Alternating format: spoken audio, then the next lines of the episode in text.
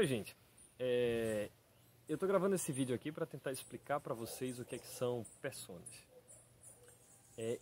Como vocês sabem, essa forma de trabalhar com o design da interação humano-máquina, que a gente está seguindo no nosso curso, é baseada no Design Thinking.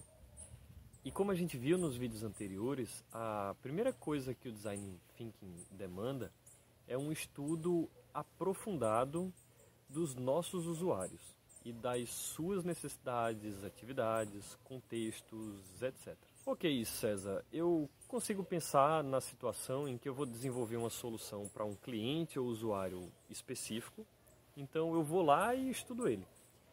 Mas e se eu estou pensando em um problema mais genérico? Como é que eu faço? E se o problema que eu estou interessado tem diferentes perfis de usuários? Vamos pegar um exemplo bem concreto. Como é que você faria, por exemplo, para estudar o perfil do usuário do aplicativo iFood? Pois é, o desafio é grande, né? Por causa da quantidade de possíveis diferentes perfis de usuários em situações completamente diferentes, né? e inclusive com objetivos diferentes também. Né? É, alguns podem querer a comida mais barata, outros querem a comida mais rápida, outros querem a comida mais saborosa.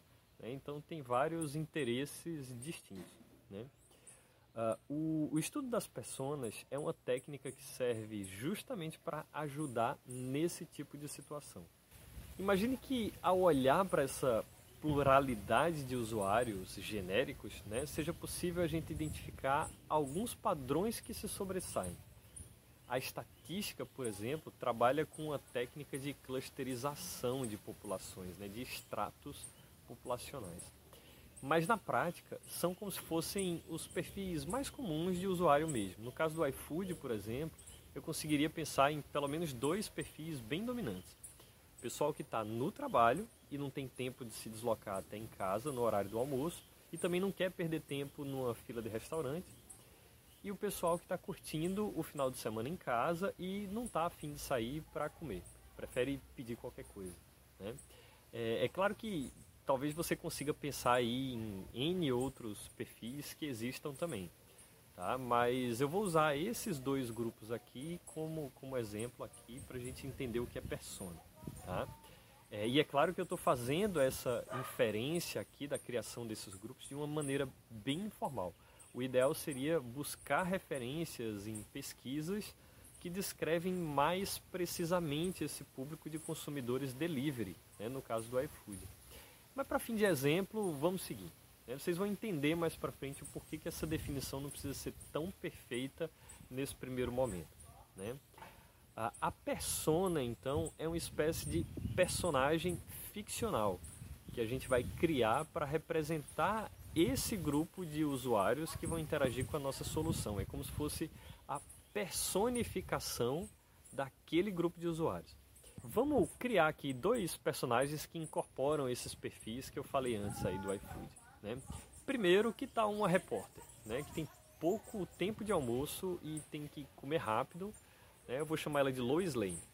E para o segundo perfil eu vou chamar de Chandler. Lembra do Chandler lá do, do seriado do Friends? É um cara que está curtindo o final de semana em casa com os amigos e não está afim de sair de casa e também não tem muito critério de qualidade para comida, né? Ele prefere pagar mais barato mesmo.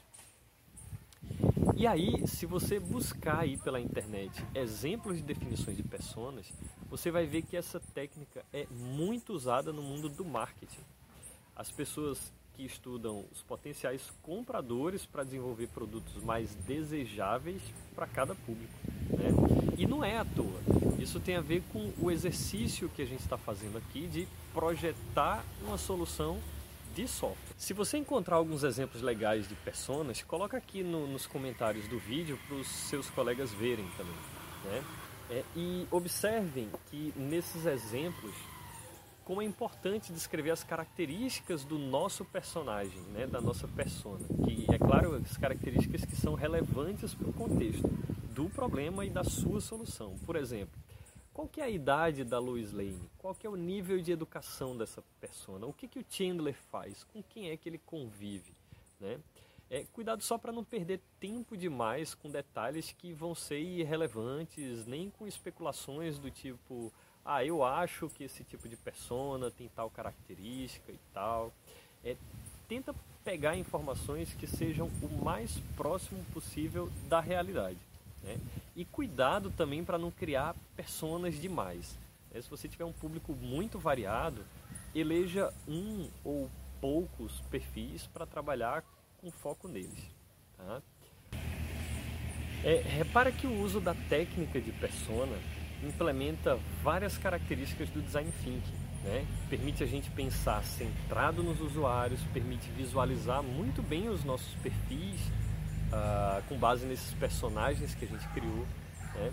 É, demanda uma certa capacidade de criatividade para construir as personas que são significativas e, e, não exige que a gente defina todas as personas de uma vez só, porque a gente pode escolher outras personas representativas de outros perfis de usuários em ciclos futuros da evolução do produto.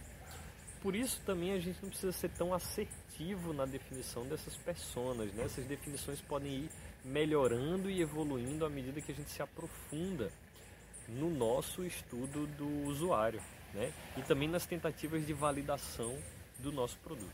A, a técnica de personas é, é um bom primeiro passo para tentar concretizar esse nosso usuário genérico. Né? É, tem uma outra ferramenta visual bastante utilizada nesses processos de design thinking, de estudo do usuário também, chamada mapa de empatia, que pode ajudar bastante a gente na compreensão profunda da, dessas pessoas. Né? Dá uma buscada rápida aí no Google e você deve encontrar bastante material sobre isso também. Qualquer dúvida, posta aqui e até mais.